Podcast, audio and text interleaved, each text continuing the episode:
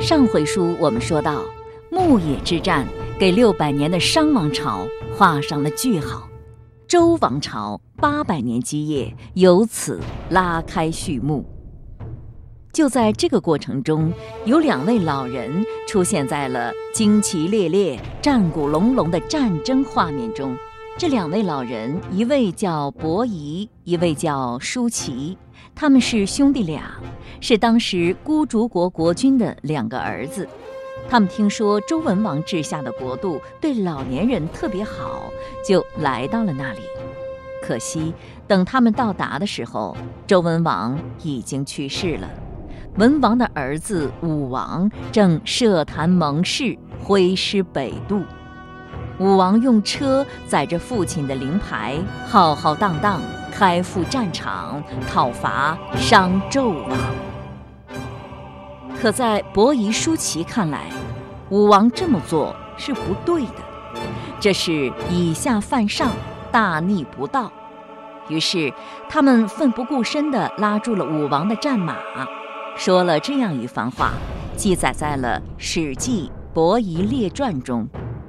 父亲死了，尚未安葬，就动起干戈来，能说得上是孝吗？以臣子的身份而杀害君王，能说得上是仁吗？武王身边的人一听，这两个人竟然教训起我们的国君来了，这还了得？就想杀了他们。这时姜太公说话了。这是两位义士啊，扶起他们，送走吧。武王伐纣，结束了商纣王荒淫无道的统治，逐渐呈现出百姓安居、社会太平的盛世景象。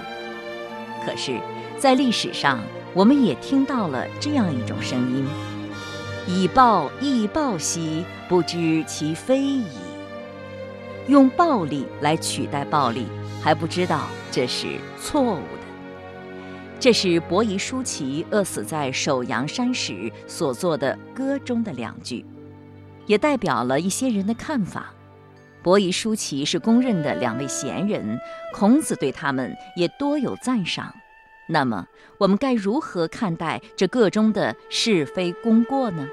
在今天节目一开始，我们就来聊聊这个话题。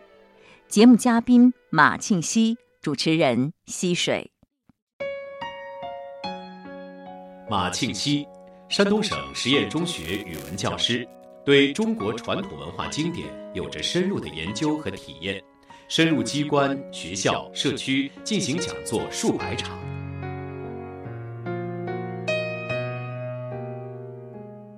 伯夷和叔齐比较有名的那个公案呢，就是扣马而见。你怎么看？就是伯夷叔齐的做法呢？我们本身。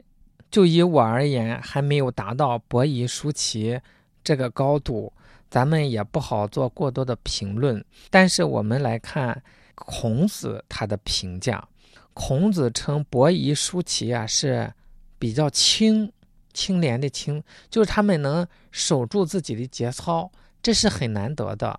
但是没有说他们就是圣人。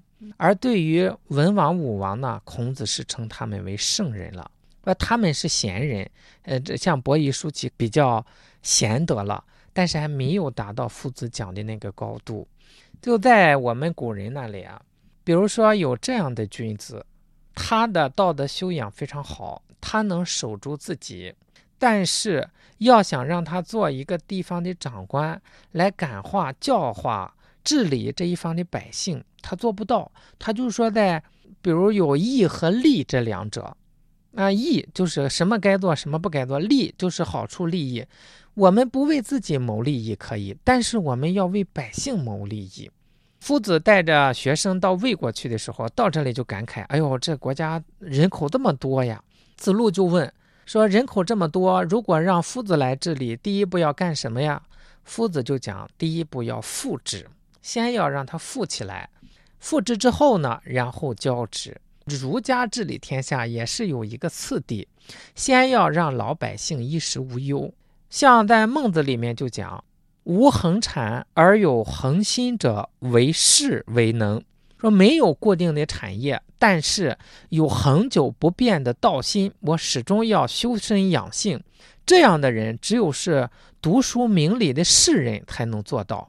那我们现在我们治理的大部分百姓做不到这一点，所以这个时候不要跟他们空谈道理，叫君子喻于义，小人喻于利嘛。我们既然明白小人喻于利，那么就要给他带来好处，让他一看，哎呦，他已经满足了我基本的生活需求，这个时候再跟我讲孝悌忠信、礼义廉耻，他才能听得进去。管子说。仓廪实而知礼仪，衣食足而知荣辱，所以这个次第是不能乱的。孟子就讲，前面说是无恒产而有恒心者，为士为能。说至于普通的百姓呢，弱民无有恒产，如果没有恒产，因无恒心，他就不会把心定在修身养性上，他天天想着怎么弄点吃的、喝的、穿的。所以这个时候就放屁挟持，无不为矣，就非常放纵，什么手段也用。就我们讲，为了生活不择手段。孟子讲这样做是不合适的。那正确的途径是怎么样呢？先要让百姓生活上叫养足以侍父母，抚足以恤妻子。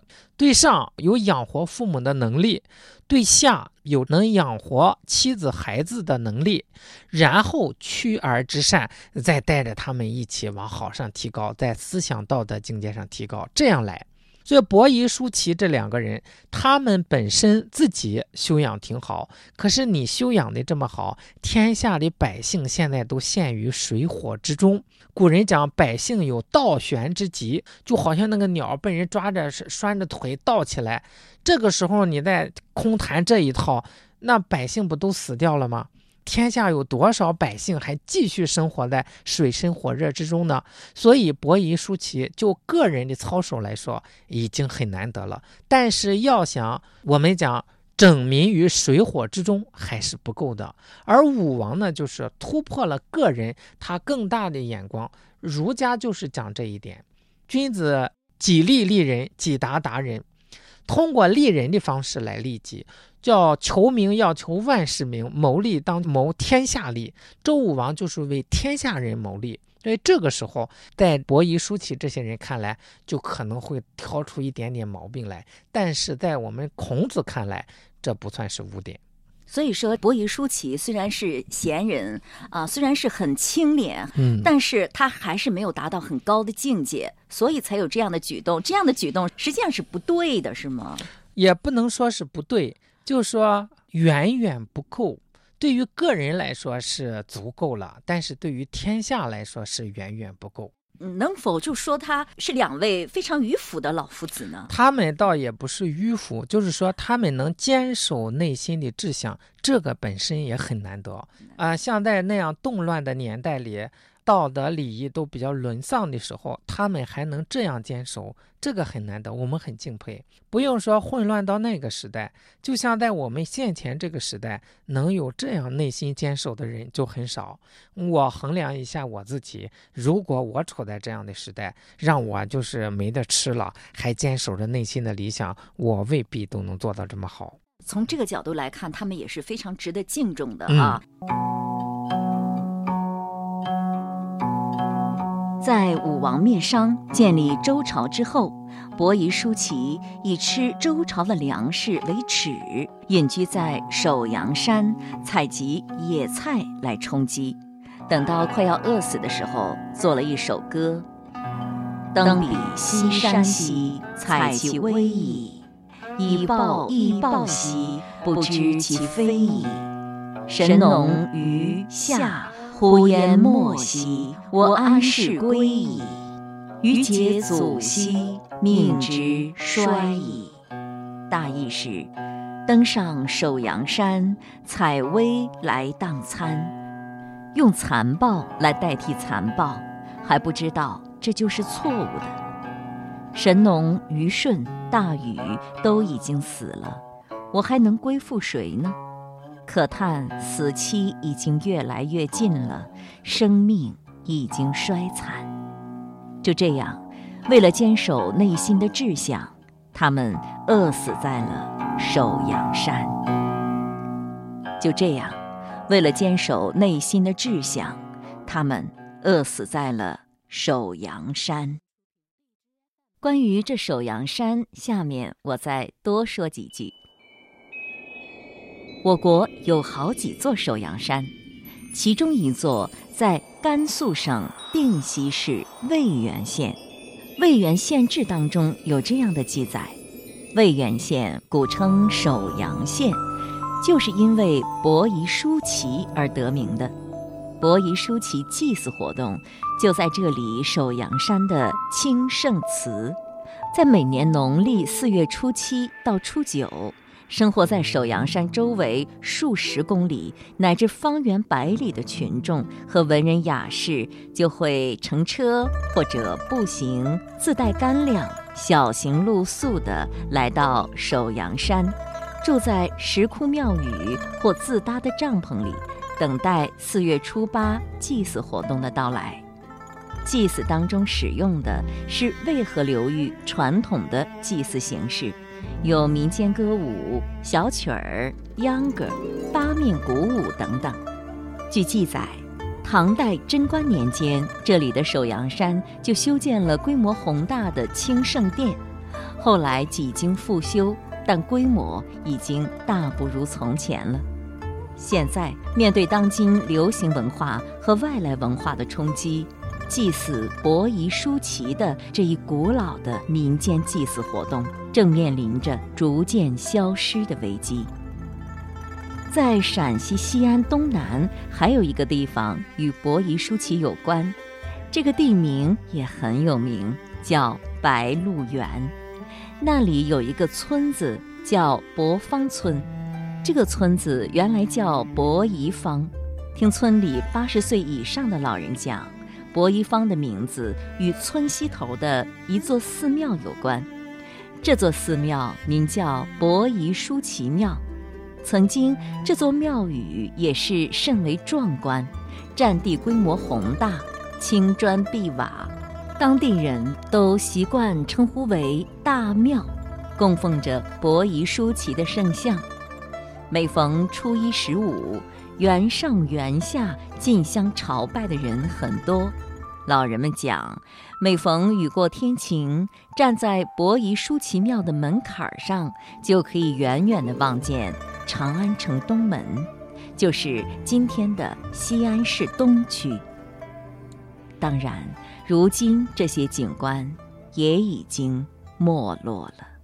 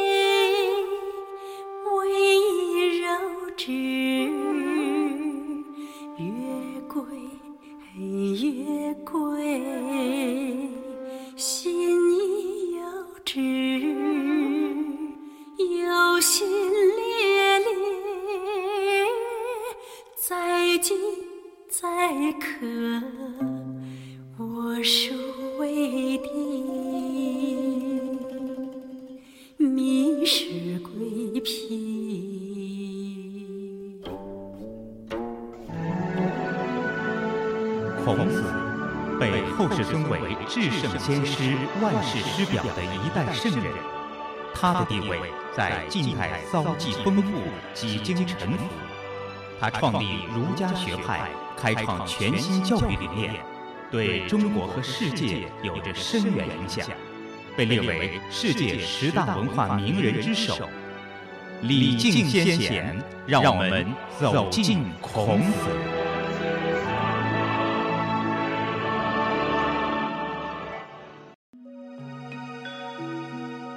子谓韶：“尽美矣，又尽善也。”谓武：“尽美矣，未尽善也。”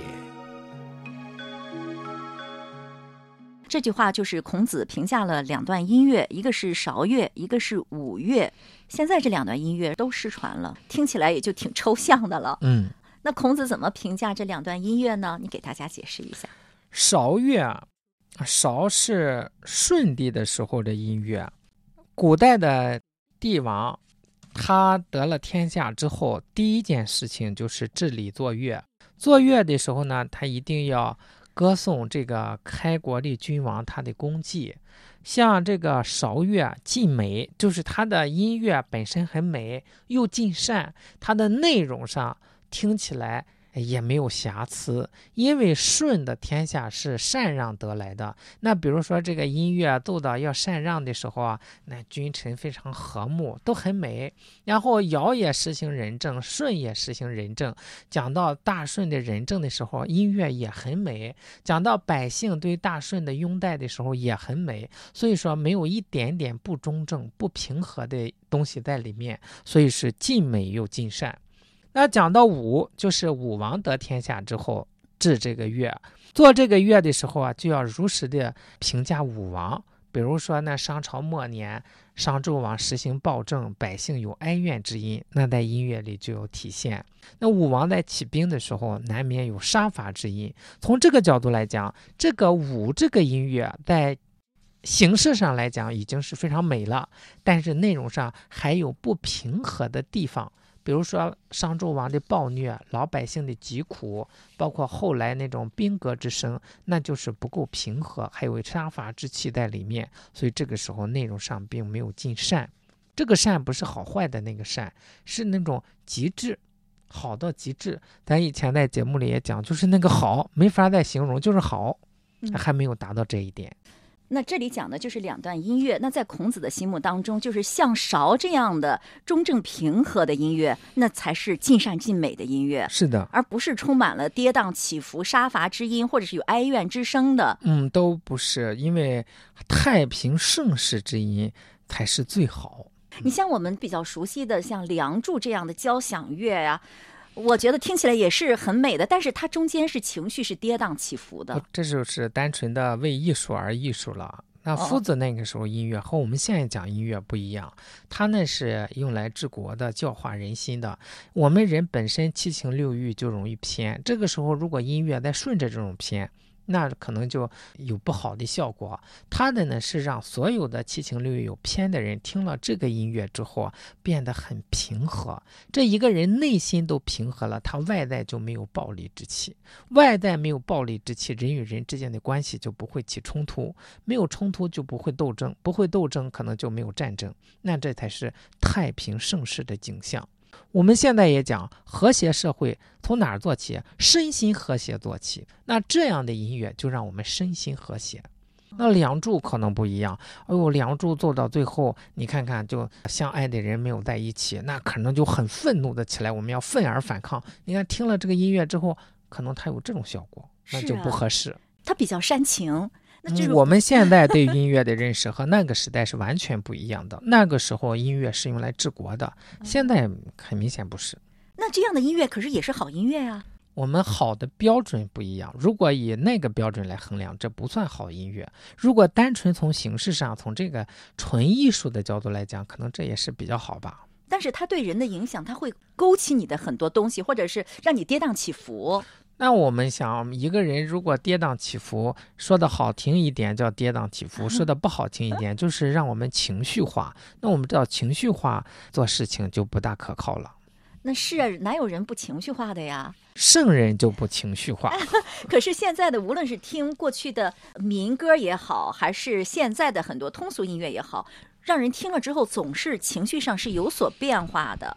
但是，我你比如说“关关雎鸠，在河之洲”这样的词念起来就很平和。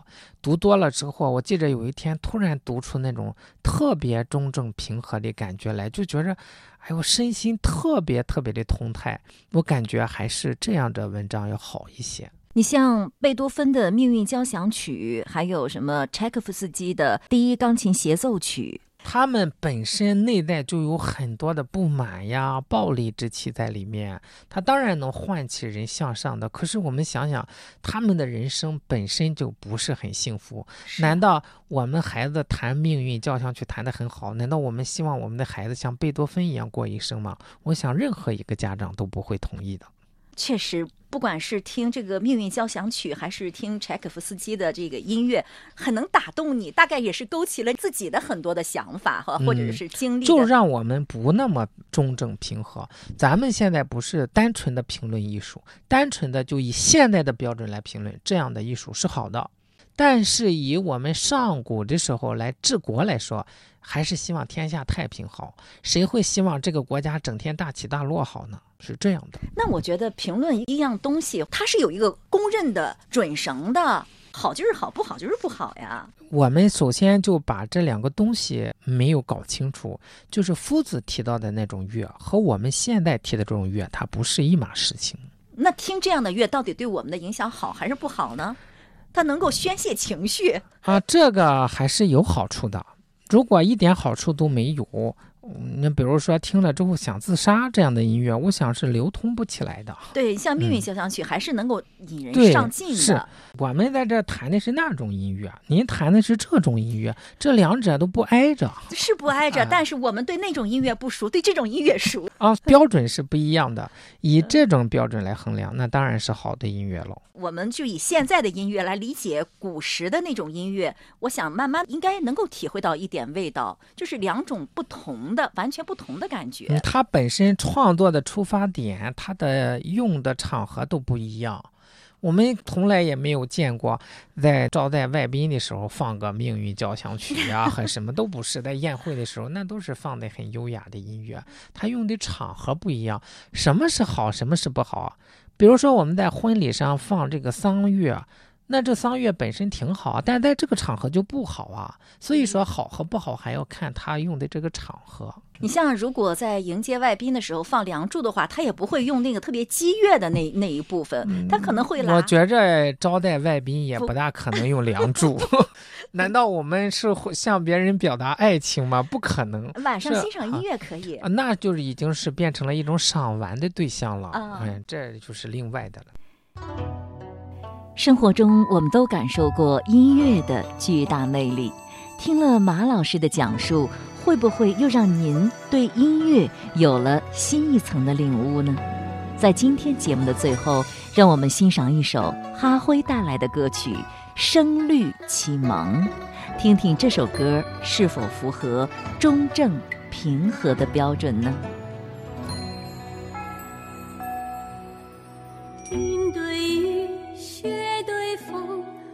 晚照对晴空。来鸿对去雁，宿鸟对鸣虫。三尺剑，六钧弓，岭北对江东。人间清书殿，天上光。